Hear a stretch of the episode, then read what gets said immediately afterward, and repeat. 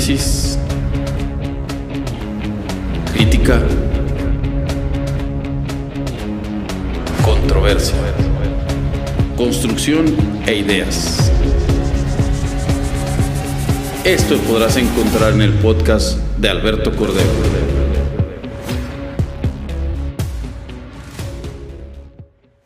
Bienvenidos, bienvenidos a Reinvención 2 de esta temporada, en donde haremos el día de hoy una lluvia de ideas, donde haremos controversia, donde estaremos platicando de un tema que creo que definitivamente nos hace falta abordar, no solamente en nuestra comarca, sino en nuestro país y creo que en gran parte de Latinoamérica. Hablaremos de un tema que tal vez pueda resultar incómodo o pueda resultar con muchas aristas, pero que como siempre en este espacio buscamos generar reinvención y creo que el modo o la forma es generando controversia, reflexión. Y este tema el día de hoy eh, va a ser abordado por un buen amigo, eh, especialista en la materia, con ya una currícula bastante interesante, para no hablar de años, por respeto a la misma, aunque somos casi de la misma edad. Casi, casi. Y pues la verdad es que estoy muy contento el día de hoy de poder eh, compartir micrófono con Luis Arratia.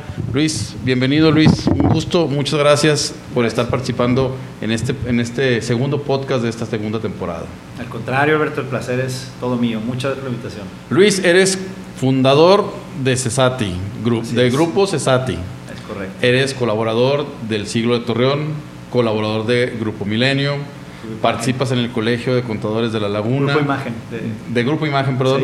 Este, y participas también en, la parte de eh, contadores del Colegio, de Contadores. Correcto. O sea, tienes todo por ahí, Luis. No has dejado para nadie nada.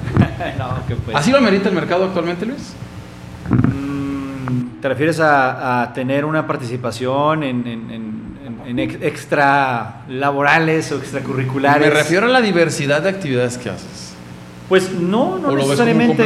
Es un complemento, es un complemento que, que tú puedes realizar por gusto, simplemente por gusto y que finalmente tú piensas en todo lo que tú puedes hacer que te va a enriquecer, enriquecer tanto en lo personal, en lo profesional, eh, de todo, o sea, siempre que hay algo de enriquecimiento, yo creo que vale la pena invertir algo de tiempo, ¿no? Se te, nota gustoso en tus participaciones, en lo que yo te he visto en radio y todo esto, te veo gustoso. Es un placer para mí todo eso. Gracias Luis y muchas gracias otra vez por la, participación del día de hoy. Te vamos, vamos a platicar, este, vamos a divertirnos y vamos a aportar a la gente, Luis. Que lo que más estoy buscando con esos espacios es aportar ideas este, a la gente para reinventar nuestros conceptos de vida y para reinventar creo que nuestro incluso nuestra forma de vida. Y el tema de hoy, el tema de hoy es es cultura laboral. Tema amplio, interesante. Creo que necesitamos hablar de cultura laboral. A ver si no pisamos callos. creo que es parte de hablar de la cultura cuando pisas callos. Qué bueno, porque insisto, la, la sociedad que no se analiza y que no es crítica consigo misma no va a crecer como cualquier persona. Exactamente. Entonces, te voy a lanzar una pregunta con la que arrancamos el tema, Luis. Va, juega. Todo muy sencilla, no te preocupes. No, tú échala, vamos a ver, a ver, a ver cómo nos va. Luis, nuestra cultura laboral, ¿tú crees que es reflejo de nuestra cultura social? Sí, sí, definitivamente. Porque todo lo que hacemos en el trabajo, en la oficina, todo lo que hacemos fuera de casa es un reflejo de lo que vimos en casa. Así como también muchas veces lo que vivimos en casa es un reflejo de lo que vivimos en el trabajo.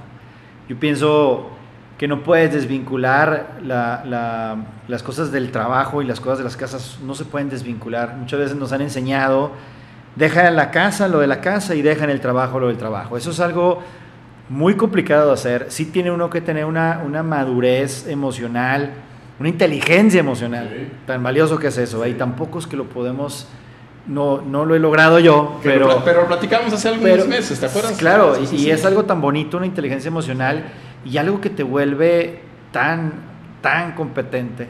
Por eso hay que invertirle tiempo a eso definitivamente. Pero bueno, en Muchos fin. le invertimos tiempo al gimnasio, Luis, pero no le invertimos tiempo a nuestra inteligencia emocional. Es como hablar de los psicólogos, ¿verdad? Que todo el mundo nos preocupamos por ir con el doctor a revisar nuestros huesos, nuestros pulmones y nadie nos preocupamos por ir a revisar cómo estamos aquí arriba. Y parte de nuestra cultura laboral está basada en nuestra inteligencia emocional.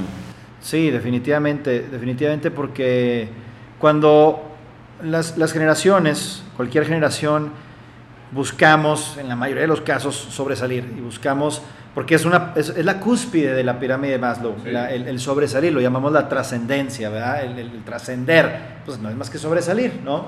Entonces, todos en cierta medida buscamos hacer eso, entonces, ¿qué estamos haciendo cada quien para lograr sobresalir? ¿Estamos haciendo lo que necesitamos hacer para sobresalir? ¿O, o qué onda? ¿O nomás queremos llegar a esa punta de la pirámide? este, con elevador, o, porque no hay, ¿eh? no hay elevador. Esa pirámide no tiene elevador. Tienes que pasar por todos los pasos, paso a pasito, para llegar a esa cúspide. Y, creo yo que eso es lo que nos está faltando. Eso es lo que nos está faltando entender, que hay escalones para llegar a esa, a esa cúspide, a esa cumbre.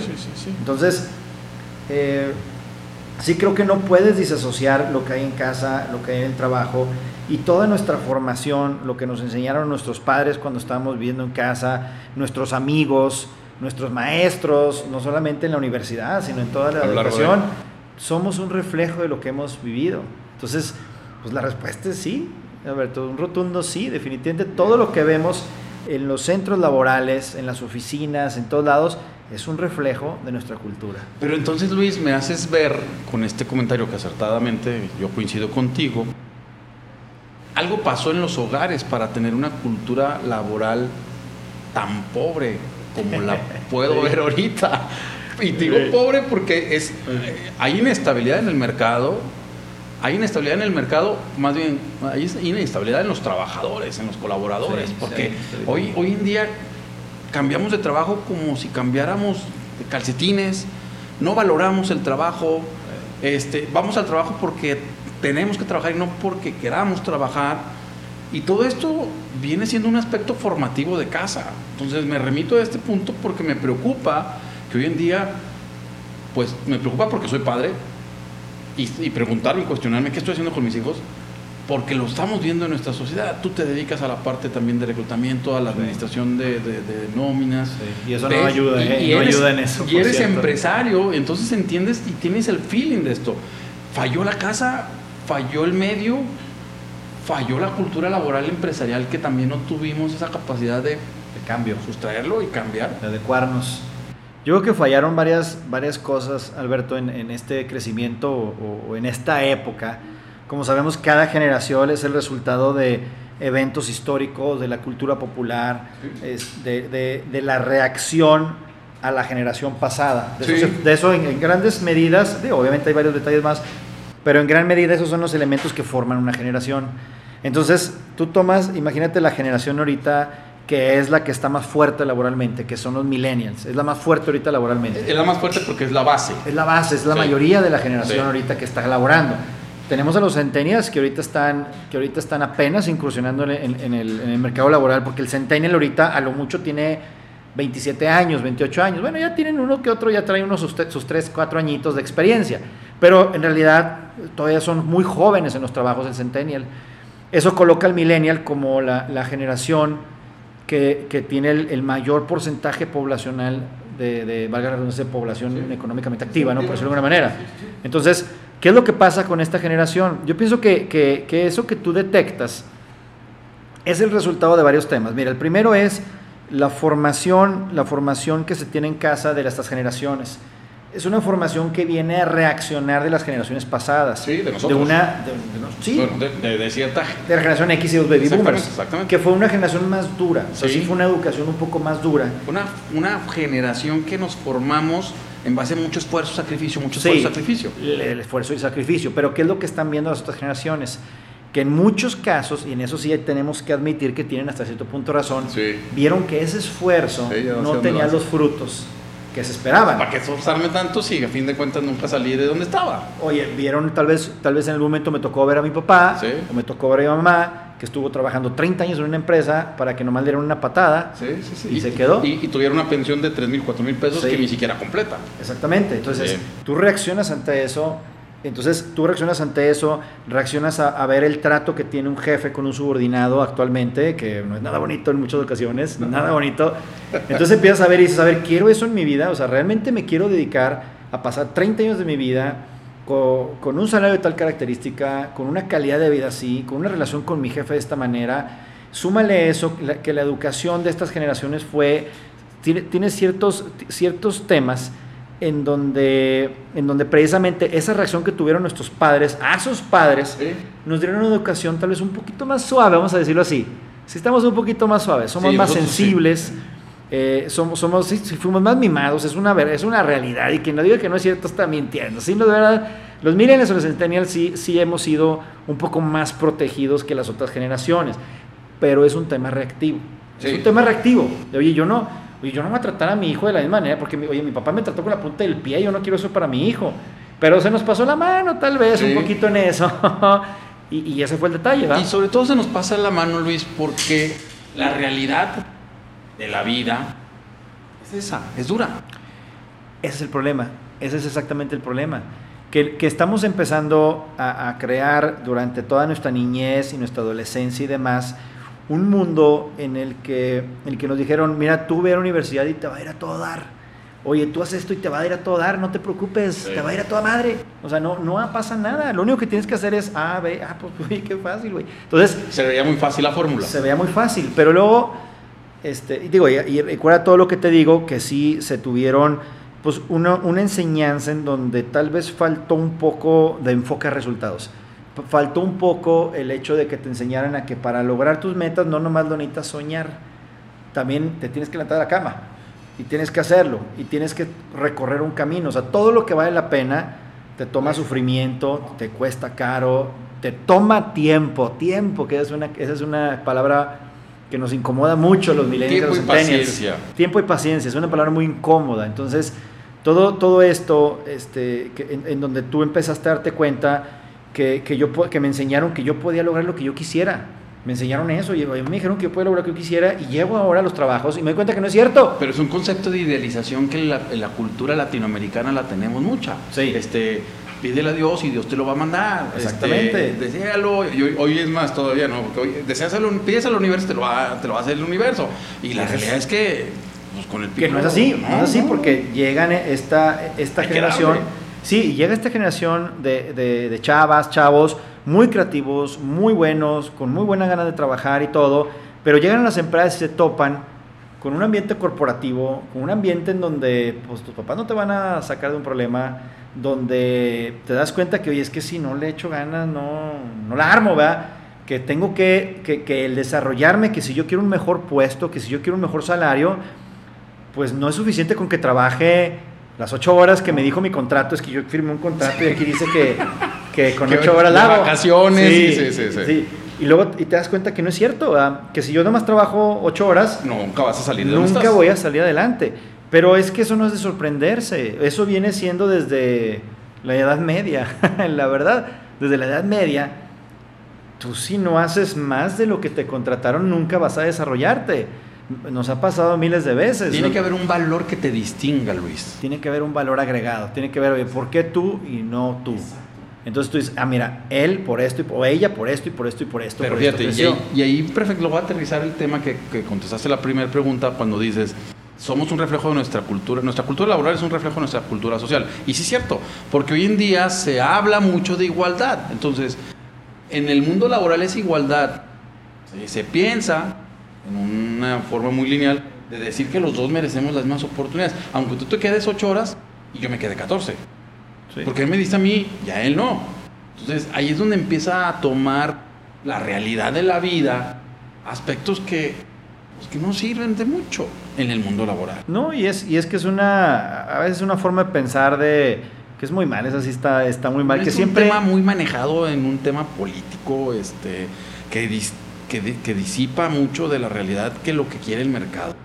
Pues mira, yo creo que esa parte, esa, esa educación, yo sí siento que hubo una cierta falla en la educación de estas nuevas generaciones, sí hubo una ligera falla, vamos a decirlo así, por decirlo de una manera, Hubo una, una, ligerita falla ahí.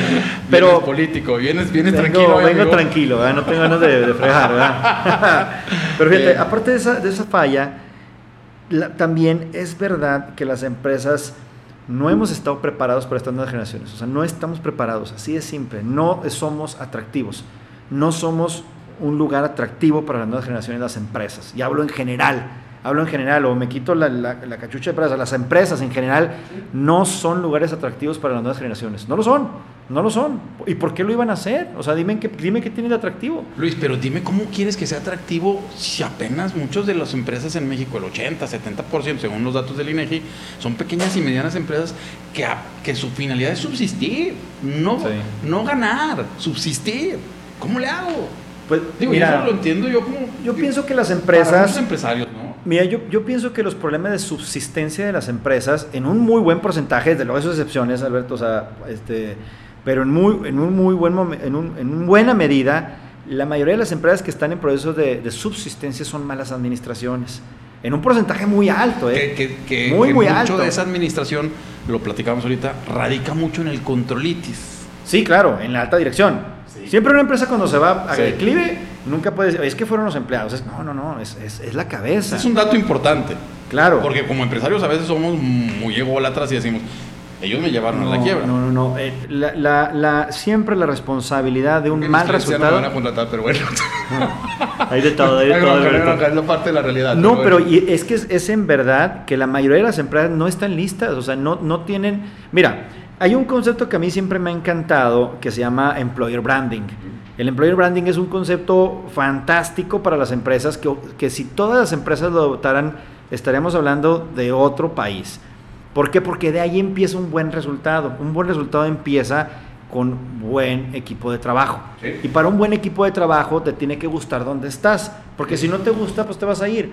Y la verdad es que la mayoría de las empresas no nos estamos preocupando ¿Por qué tenemos que hacer para retener el talento? Pero fíjate, me voy más atrás en todo el tema o más bien más, no que más atrás, sino más al origen de por qué las empresas no están siendo lugares atractivos de trabajo. Y eso es porque las empresas no se preocupan en una debida planeación estratégica. Y, fíjate, y me, y me, estoy yendo a lo más básico de la planeación estratégica.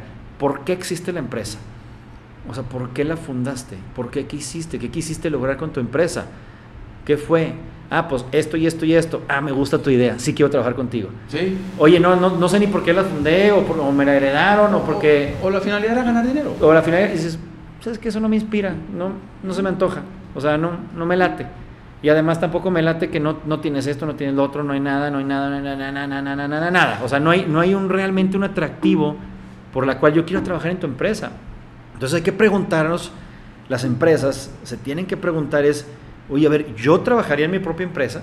O sea, yo mismo trabajaría en mi, propia empresa. ¿eh? Qué buena pregunta para los empresarios. Es una buena pregunta. A ver, yo quisiera, o sea, voltea a ver a tu equipo de trabajo, ve cómo trabaja, sí.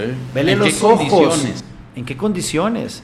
O sea, digo, claro que está el otro lado de la moneda que, que, sí estoy muy de acuerdo contigo, que sí tenemos un problema de actitud, de actitud en, la gente, desde luego, desde luego que hay un problema y bien serio. Claro. Pero también, si súmalo eso con, con esto, pues, pues, no olvídate, el margen de rotación es, está en, es, es, es, una cosa diabólica. Y sobre todo, no hay valor. No. no hay valor. No, o sea, es... Pero, pero, la pregunta que haces tú es muy buena porque si habría que orientarnos a hacer esta crítica hacia cada uno de nosotros, decir, yo, ¿me gustaría ser mi empresa? No. O sí.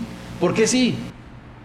Porque tengo esto esto, esto lo otro, ¿no? Entonces ahora sí yo me hago un análisis como empresario, entonces trato de afinarlo, no complacerlo, afinarlo a los intereses de los colaboradores para desarrollar lo que tú y yo conocemos como cultura laboral al interior de la organización. Porque hoy pensamos que cultura laboral adentro, al interior de la organización es lo que, lo que dirige o lo que dicta la, la dirección nada más. Así se tiene que trabajar aquí y esta es la cultura. No hay nada que ver con eso. No, y, tenemos que ver, bueno, mira, si nos ponemos un recuento de qué es lo que puede, qué es lo que creo yo, que puede estar equivocado, pero creo que, qué es lo que creo yo que, las nuevas generaciones van a buscar en un nuevo trabajo, es, número uno, es una buena relación con mi jefa o con mi jefe. Tengo que tener una buena relación. Sí, a, las nuevas generaciones les interesa mucho la parte de interacción. Por supuesto, el, la parte social. Oye, si me cae, y, es, y, y, yo creo que eso es algo bien obvio, no es de que, oye, pero ¿por qué me tiene que, oye, pues tiene que haber una buena relación. o sea, yo no puedo trabajar. Pasas ocho horas. Y además, yo, yo también siempre he pensado que uno de los, de los indicadores más duros para darte cuenta que te tienes que cambiar de trabajo es cuando dejes de admirar a tu jefa o a tu jefe. El día que lo dejas de admirar, ya valió más. Dato, dato Ya interesante te para tienes los que cambiar de ¿eh? trabajo. Dato Ya. interesante para los chavos. No, de veras. Pero también serio. no tienen que hacer un esfuerzo. No, desde Ah, es que me, llam- me llamó la atención. No, no, no, no, pues no. O sea, acuérdate que, Es que sí está muy radicalizado Acuérdate que el el millennial y ¿eh? el centennial es muy, muy paternalista. Mucho, mucho, mucho, mucho, mucho. Quiere ver a su papá en todos lados. Sí. Y a su mamá la quiere ver también en todos lados. Esa es una realidad, ¿eh? lo digo.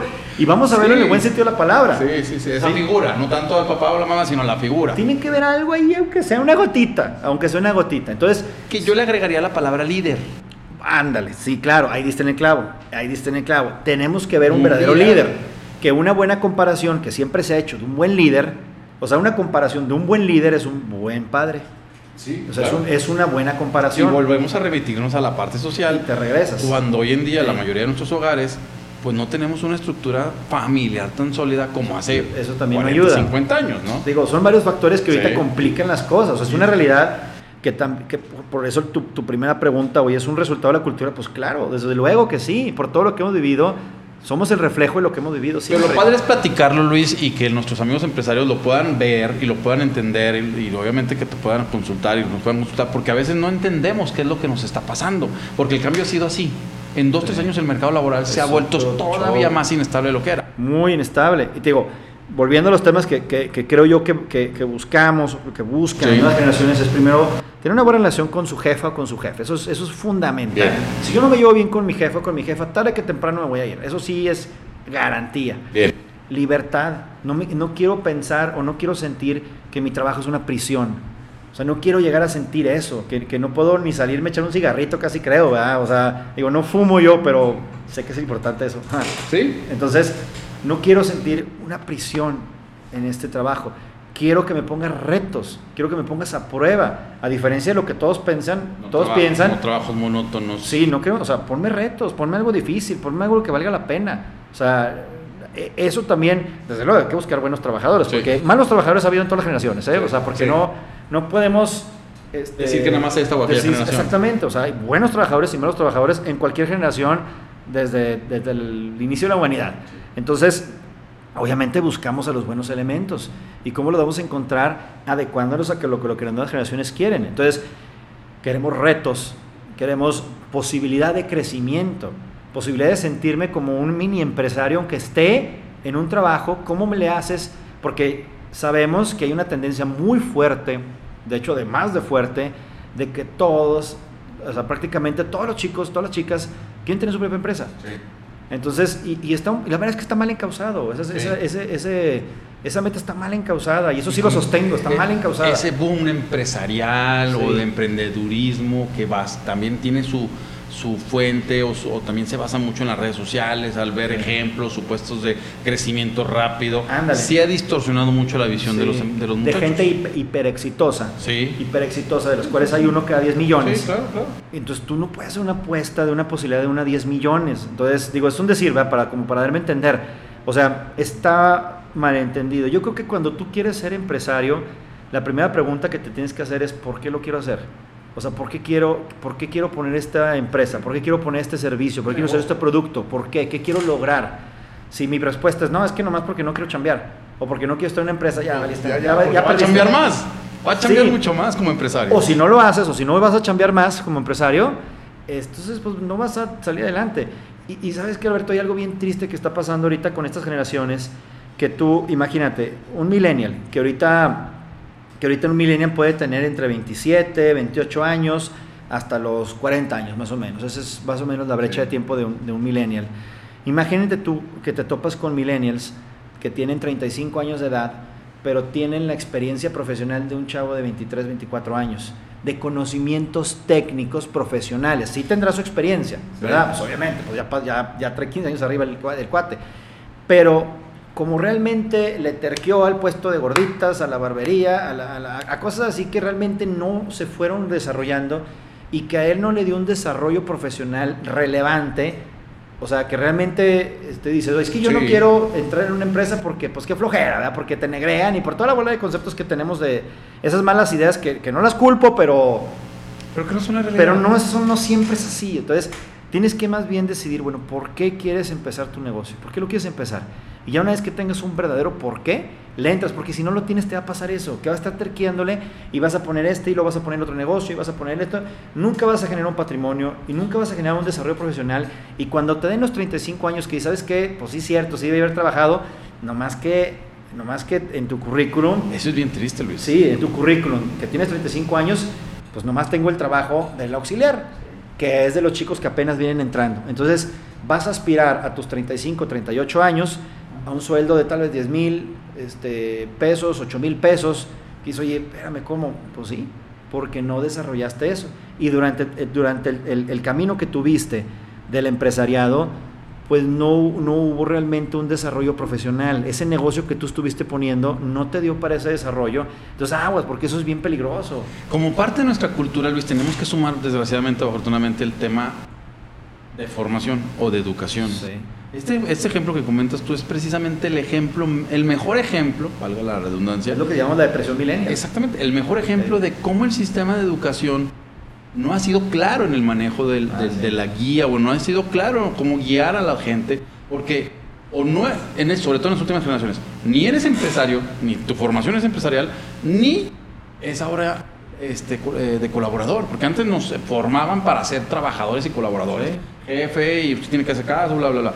Pero oye, está, quieren hacer este híbrido entre preparar a los muchachos para ser emprendedores, pero al mismo tiempo no los preparan para ser emprendedores ni colaboradores. Entonces el muchacho está entre allá y acá.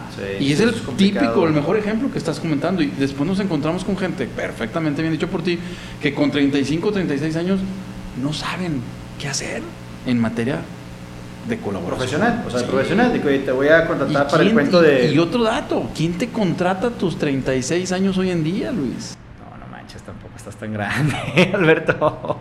No, es, es una buena edad. El, mercado todavía, el mercado, pero le quedan cuatro años, ¿eh?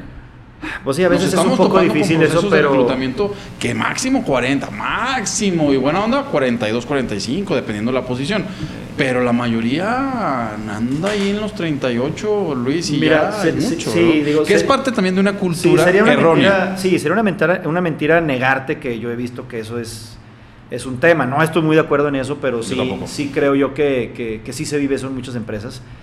Este, que no estoy nada de acuerdo, no estoy nada de acuerdo porque hay una experiencia muy importante que viene a aportar el, la generación X, incluso el baby boomer. O sea, una, enseñanza que mucha falta le los hace. Los tenemos, y con todo respeto a la actividad, porque es una actividad digna, los tenemos guardando cosas en el mandado cuando traen un cúmulo de conocimiento.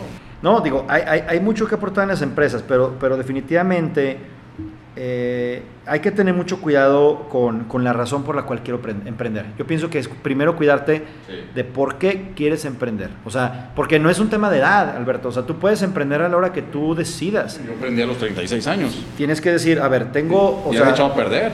sí, tengo ya la idea. sé que lo que quiero hacer, sé lo que quiero lograr tengo los medios para hacer esto, o puedo conseguir los medios, porque muchas veces no los tienes, pero hay mil formas de conseguirlos, no hay bronca. Digo, tampoco no porque no los tengas para cerrar las puertas, pero sé cómo hacerlo, sé cómo todo, o sea, bla, bla, bla, pues entonces ya estás listo. O sea, hay muchas veces que tú puedes tener una idea muy padre, pero quizás te falta una cierta experiencia, porque el éxito que tú vas a tener en lo que tú vayas a, emprender, te van, a, te van a ayudar. Toda la gente que tú conociste a lo, largo de tu trayectoria laboral, te vas a dar cuenta que tú vas haciendo una reputación. La reputación es algo que de repente se nos olvida que es importante. Vale. La reputación es bien importante. Y vaya que tú no me dejarás mentir, que tú también haces muchos reclutamientos, que es lo más importante que tú consultas a la hora de que tú estás reclutando a alguien. ¿Cómo salió lo de las empresas? ¿Cómo salió de las empresas? Las referencias. Sí, claro. Para, para puestos estratégicos es imposible, o sería un crimen, en mi opinión, que contrates a alguien sin referencias. O sea, tú vas y dónde estuvo y vas a hablar y vas a ver cómo le fue a, la persona en eso. Y si las referencias son malas, olvídate. Ahí se queda. Olvídate. Ese es lo más importante en un proceso de reclutamiento son las referencias. Y ese es todo un tema, Luis, porque otra vez, hoy en día habría que clarificar, y que obviamente nos llevaría mucho tiempo y no, no, va a ser así, pero cuando hablamos de referencias y cuando hablamos de reputación laboral, por ejemplo, el cambiar los trabajos, el cambiar de trabajo en trabajo perjudica tu referencia laboral. Pues, híjole, sí y no es que están siendo periodos de seis meses, un año máximo. Yo me estoy sorprendiendo cuando tengo una, un candidato con dos años de antigüedad. Sí. sí. bueno, seis meses sí está muy, está muy castigado. ¿Un año no? un año sí está así como que en la raya. No, no, no te creas, un año es muy poco. La verdad es que sí, son años son muy poco. También tendríamos que buscar, pero eso no es más que reflejo. Y otra vez, volvemos a aterrizar el punto y qué bueno que lo, lo estamos haciendo para que la gente se quede con esa información no es reflejo más que de una vida fácil y práctica que no existe en, la, en el punto laboral. Pero yo no descartaría, yo no descartaría un candidato de dos años, dos años. dos años todavía, todavía dos años yo estoy en esa línea, ¿no? O sea, arriba. Lo que pasa es que también es que hay muchos, hay muchos factores, Alberto, porque también yo insisto mucho en, en, esa poca preparación que tienen las empresas para hacer lugares o sea, eh, hacia allá ibas y qué bueno que lo abordas tú. Sí, hay un problema muy serio ahí. es que no tenemos una cultura empresarial pues no, sí está faltando mucho al, ramo empresarial, a las empresas. ¿Cómo nos estamos preparando realmente para retener el talento? O sea, estamos analizando realmente lo que, lo que, mira, bien, bien, bien sencillo a veces. El concepto que es muy bonito, el del Big Data. O sea, cómo estamos recabando información en las empresas. El Big Data, pero aplicado a recursos humanos. ¿De dónde estamos recabando información para saber qué es lo atractivo, qué podemos hacer como empresas, qué podemos hacer cosas atractivas en nuestra empresa Perdón, ¿qué podemos hacer en las empresas para volvernos lugares atractivos para las nuevas generaciones? O sea, para que la gente que está fuera de la empresa diga, oye, qué padre trabajar en esa empresa. Y para la gente que está en la empresa, decir, no me quiero ir. O sea, de aquí yo no me voy. No me voy porque no me voy y nada, aunque me ofrezcan más lana. O sea, ¿qué haces tú como empresa para que aunque te ofrezcan más lana afuera, no te quieras ir? Fíjate, yo, yo, siempre le pongo a los empresarios, al empresariado un ejemplo muy, muy práctico. Este, todos hemos sido por un café a cierta marca de café, bueno, de Starbucks en, México o en, cualquier parte del mundo. Y tienen buena estabilidad. Y los muchachos no ganan tan bien como se pudiera pensar. Es el ambiente. Es por el ambiente. Es el contexto. Es, es, es, este, Esa parte mercadológica que también cuenta en la parte laboral.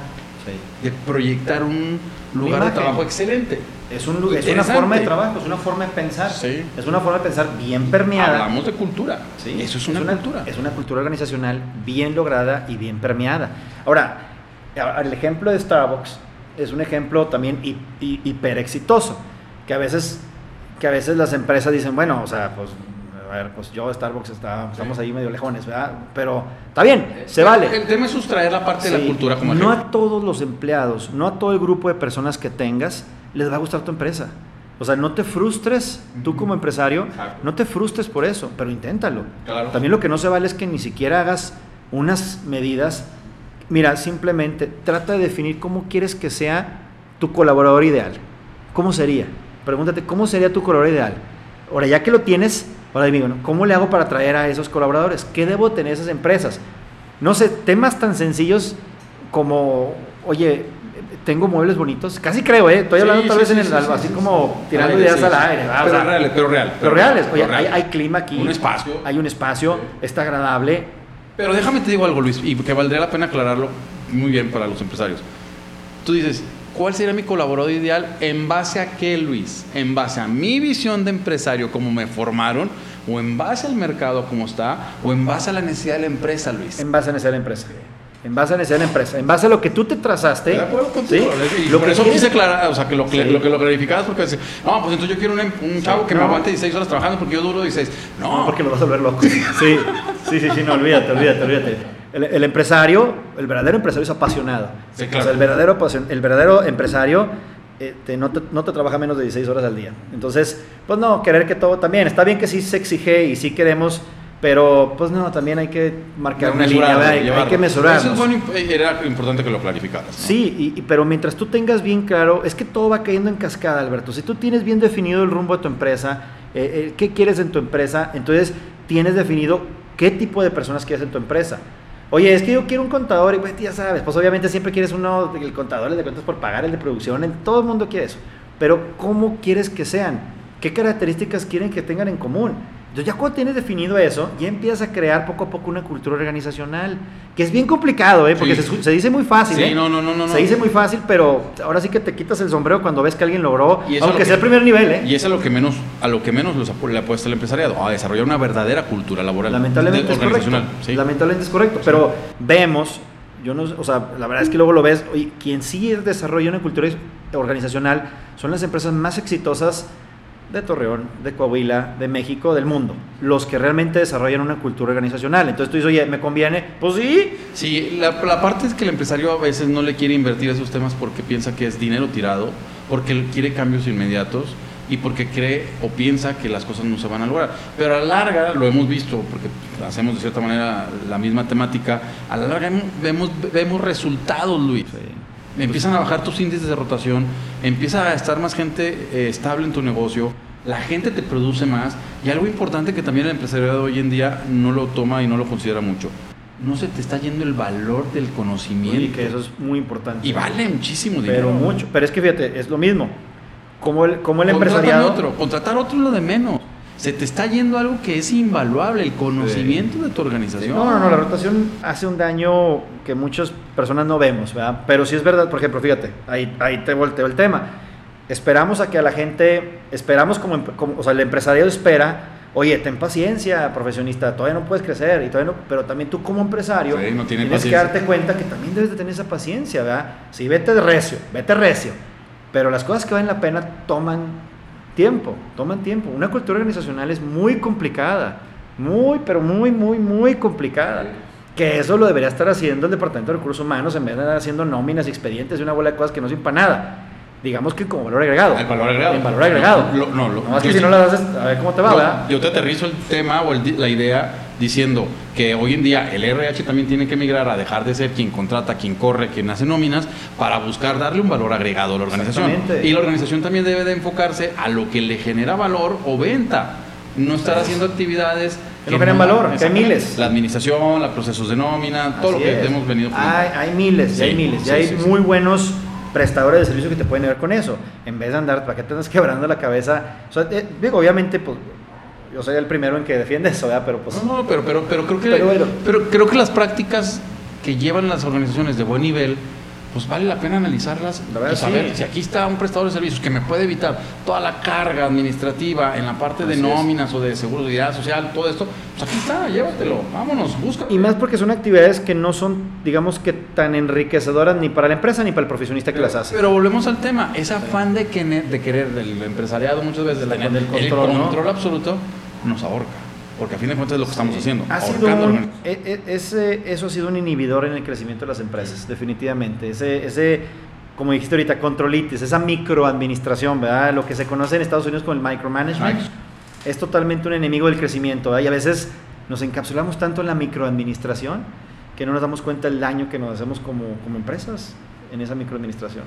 Luis, pudiéramos pasarnos cuatro o seis horas más platicando el tema porque tiene muchas aristas. Creo que, creo que es súper enriquecedor eh, que hoy en día abordemos estos temas y no porque lo hagamos tú o yo, sino porque creo que es necesario subir estos temas porque nadie nos enseña a ser muchas veces empresarios, nadie nos enseña a ser colaboradores, existen procesos, pero creo que hoy en día la palabra clave es evolución y tenemos que evolucionar.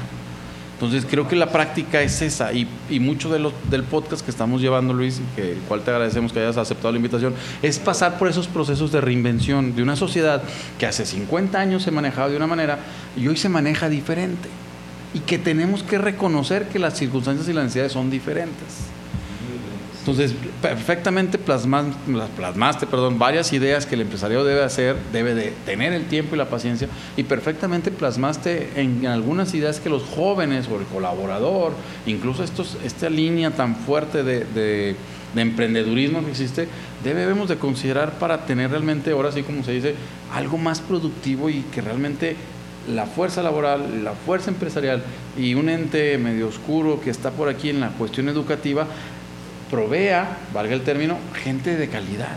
Y no olvidar a nosotros como papás, porque somos quienes estamos formando a los próximos trabajadores y colaboradores. muy grande. Muy grande. padres de familia. Muy grande. Muy, muy grande. Y pues es, el, es cuestión de enfoque. Y eso nos va a dar por automático, Luis, y por eso con esta forma, de esta forma cierro el tema. Vamos a tener mejores hijos, mejor cultura social, que a su vez se traduzca en una mejor cultura laboral y que tengamos un país que realmente sea tan productivo que la gente no esté pensando en los incrementos salariales por decreto, sino porque somos más productivos. Es correcto, muy de acuerdo contigo. Esa es la única manera de hacer más rico este país y que la gente tenga otra situación económica, no con cuestiones de antaño como decir, eh, hago como que me pagan o hago como que trabajo porque hago como que me pagan. Y eso no nos sirve. Y creo que como cultura y como sociedad tenemos que dejarlo muy en el pasado para empezarnos a reinventar en lo que realmente no México, no la comarca, sino el mundo está necesitando. Excelente. Te agradezco mucho el tiempo, Luis. Al contrario. Tus comentarios, tu, tu, tu, línea ha sido siempre intachable. Este, hemos coincidido en algunos años o en algunos lugares durante Sí, muchos años y siempre nos hemos saludado con mucho gusto y siempre es un placer porque lo hemos hecho en- no al aire, pero lo hemos hecho en tu oficina o en algún otro lado, platicar estos temas. Es buenísimo. La verdad para mí es un placer y me la paso a todo dar y, y sí hay mucho que pensar, la verdad. Ambas partes. Profesionistas y empresarios, hay mucho trabajo que hacer en ambas partes. No es nomás de un lado. Y, y yo también sí insisto en sumar eh, profesionistas y empresarios nosotros como papás. Te agradezco, De Luis. Un gusto. Contrario, el Un placer gusto saludarte Y seguimos en contacto. Gracias. Este fue Reinvención 2 en esta temporada. Y pues seguimos aportando ideas, haciendo análisis para encontrar momentos de reflexión que nos ayuden a desarrollar conceptos de vida diferentes, que sean más enriquecedores para ti, para la sociedad, para la familia, pues obviamente para un mundo y para un México que requiere dejar en el pasado preceptos o conceptos que creo que no nos están dando la calidad de vida que quisiéramos. Les agradezco, seguimos en contacto, hasta el próximo proceso de reinvención.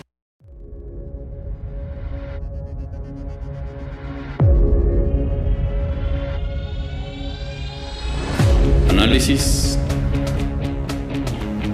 crítica, controversia, construcción e ideas. Esto podrás encontrar en el podcast de Alberto Cordero.